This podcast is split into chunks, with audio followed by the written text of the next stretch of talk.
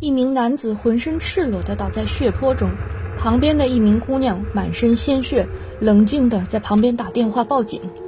当警方问女孩杀人原因时，她面无表情地说：“因为我太喜欢他了，没有办法，只能杀死他。”这是一段扭曲的感情，注定以荒唐的样子呈现在世人面前。是什么让女孩伤心绝望到了极点，竟然用刀刺向了心爱之人的身体？大家好，我是白雪姑，欢迎回到我的频道。今天要为大家讲述的是一个发生在2019年的在日本轰动一时的案件，引发了巨大的社会舆论。因为这个故事的女主人公迷恋上的是一个不该爱上的、与多位女客人保持着极度暧昧关系的牛郎。他叫高冈由佳，父亲是一名公司职员，母亲从事护理工作。尤佳是独生女，从小被宠爱，生活的也很不错。从周围人的记忆中得知，高冈尤佳从小就可爱漂亮，只是性格比较内向。尤佳一直到考上帝京大学的保育专业之前，都没有什么奇特的人生经历。因为对所学专业不感兴趣，所以在二零一七年的三月份，他决定退学，去找一份自己喜欢的工作。退学后，高冈由佳先是在东京找了一份前台工作，然后跳槽到了一间酒吧，几个月之后还升任了店长。这家酒吧位于日本新宿著名的歌舞伎町一番街。那里入夜灯火通明，喧闹异常，以繁华热闹的情色产业而闻名世界，是亚洲最大的红灯区。生活一直乏味无聊的高冈由佳，对于这份酒吧店长的工作似乎做得非常开心。灯红酒绿的生活让他沉浸其中，而且有了不菲的收入，可以尽情地把收入用在自己喜欢的兴趣爱好上。他是个动漫迷，喜欢 cosplay，还喜欢拍照和拍短视频。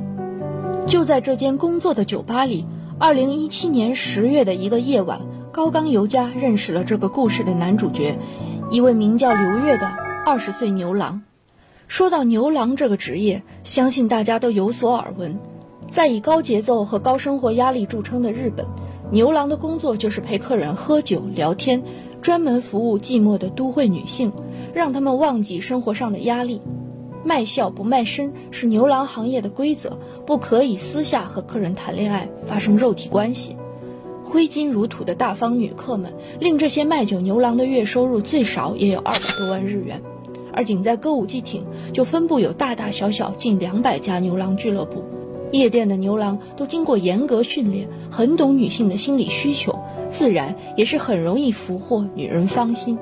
话说，女主角时年二十一岁的高冈由佳和这位二十岁牛郎刘月，先是在自己工作的酒吧结识，然后在线聊天，越来越热络。以后内容也就不再是简单的随意闲聊。此时的高冈由佳似乎已经喜欢上了这个叫刘月的可爱且善解人意的男孩子。为了见到刘月本人，高冈由佳来到了他上班的牛郎店，进行了首次消费。那晚，两人聊得非常开心，兴趣相投。从此以后，为了能够经常接触到刘月，高冈由佳几乎每两天就要光顾一次这家牛郎店，点名刘月作陪。为了不让刘月去服务别的女人，高冈由佳甚至曾花一百多万日元这样的大价钱，整月包掉刘月。牛郎店有一种特别的排行榜规则，根据每个牛郎的酒水业绩来进行排序。目的就是为了刺激女客为自己喜欢的牛郎进行巨额消费，刷榜出名次，华丽又糜烂的气氛令人瞠目结舌。为了成为人气明星，牛郎都使出各种花招套路，维持住和女客之间的关系，好赚更多的钱。刘月把痴迷自己的高冈由佳仅仅是当做稳定客源，为了让尤佳持续帮自己增长业绩，刘月偷偷的和尤佳开始了私下约会，违背行业原则和尤佳发生了肉体关系，还会每周约会、看电影、逛街，营造出正在甜蜜恋爱的氛围。尤佳不顾一切地把自己的收入全部用在了刘月身上，即使是每次开房和其他所有消费都是自己买单，他也觉得心甘情愿。靠着尤佳的不断砸钱，刘月的业绩从排行榜的后面直冲上了人气榜前三，甚至在二零一九年的五月份冲上了销量冠军的宝座。为刘月花起钱来毫不眨眼的高刚尤佳，很快就将自己的所有收入和积蓄挥霍一空。然而，他也只是一个小小的酒吧店长而已，高额的牛郎消费令他已经入不敷出，甚至开始问朋友借钱。尤佳脑子里只有赚到更多的钱，才能帮刘月保持人气，拴住刘月的人。所以，要想来钱又快又多，在歌舞伎町一番街这种地方，当然是去风俗店兼职出卖自己的身体，以及去做伴游女郎，陪那些年纪又大但是又有钱的男人们出去旅游、出差等等。一次出游差不多一百万日元左右，这样高刚尤佳就可以很快速的赚取到很高额的报酬。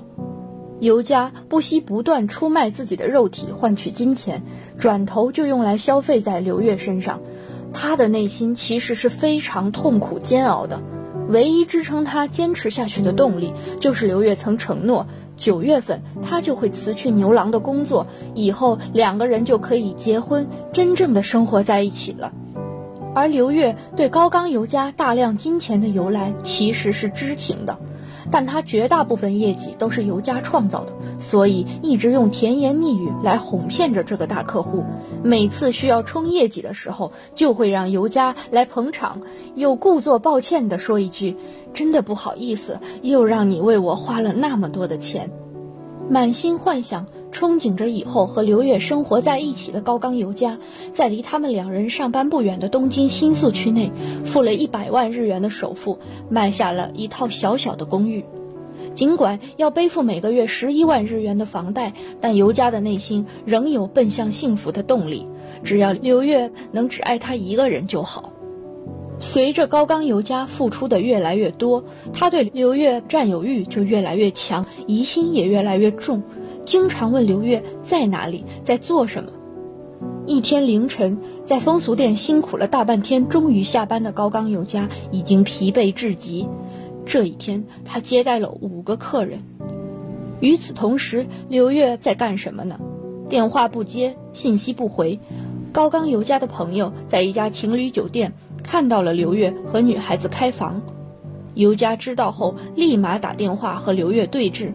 他承认自己与别的女客人在一起，但他保证没有和除尤佳以外的女人发生性关系。尤佳知道刘月欺骗了自己，感到非常难过。他让刘月承诺不要再有欺骗，但不欺骗是不可能的。刘月始终只是把尤佳当作是人形提款机，不可能为了他去放弃其他的女客户。必须保持和很多女性之间的关系，才能持续获得高额的收入。花钱在刘月身上就亲近，没有钱就很疏远。这种态度让高刚尤佳痛苦至极，心态逐渐扭曲。他会趁着刘月去浴室洗澡或者睡着的时候翻看他的手机，甚至有一次还拉着刘月到公寓的天台，想要两个人一起跳下去。这件事情之后，刘月开始认为尤佳太麻烦了，便更加疏远冷落他。一想到自己付出了几乎所有代价来爱的刘月，高刚尤佳的内心产生了极其强烈的想法，希望刘月去死。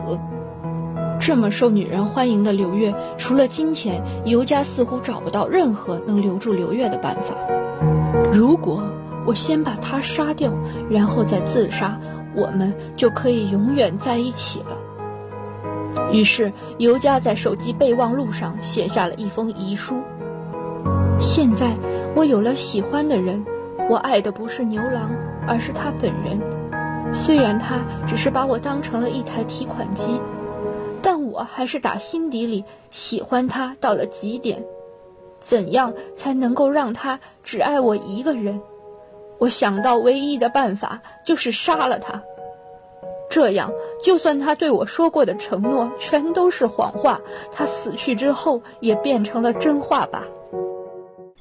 二零一九年的五月二十三日下午三点，刘月应邀来到了尤家的小公寓，两人还一起装了窗帘，然后发生了关系。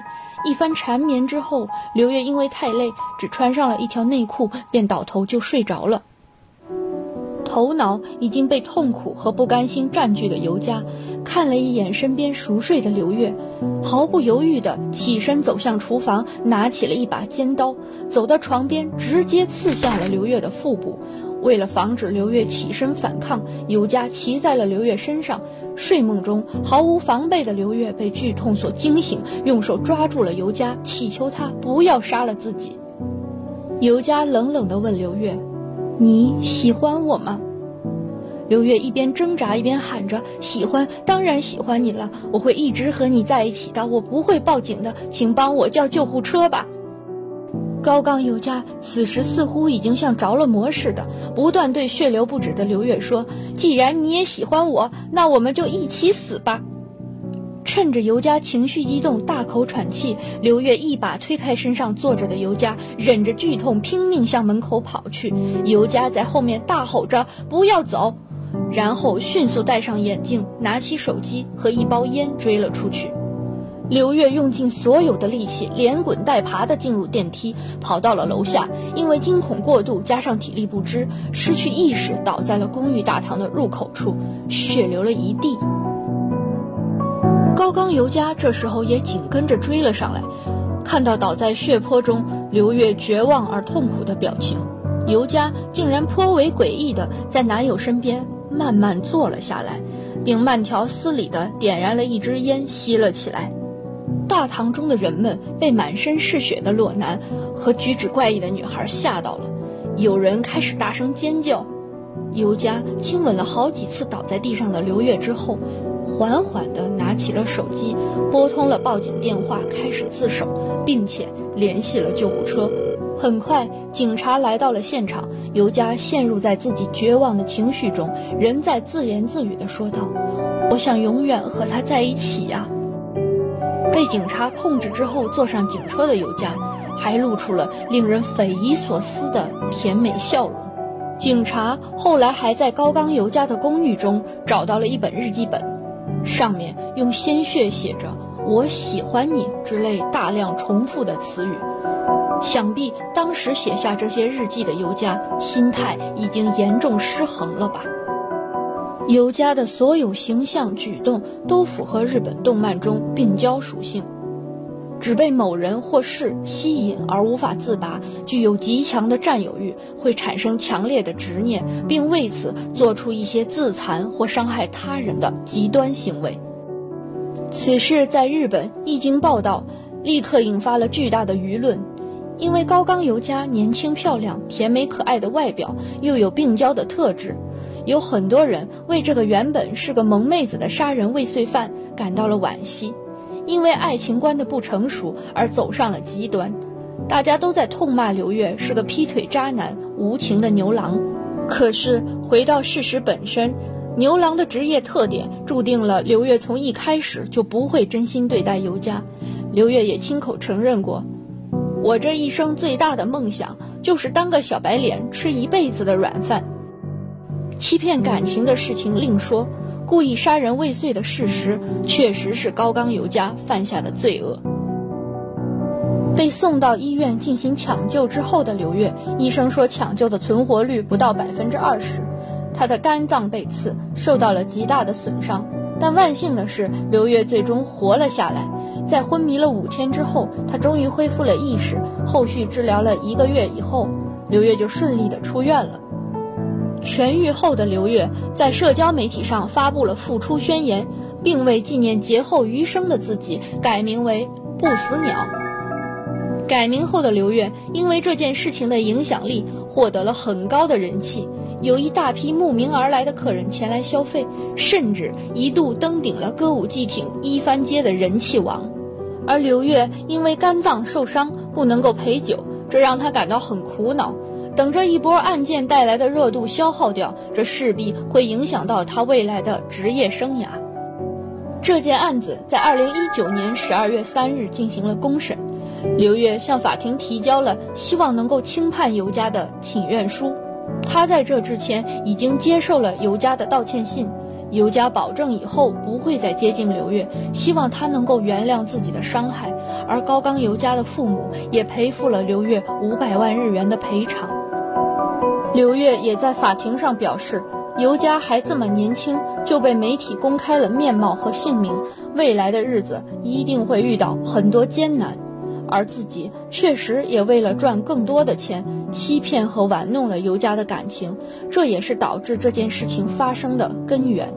希望尤佳能够获得减刑，以后能回归到正常普通的生活。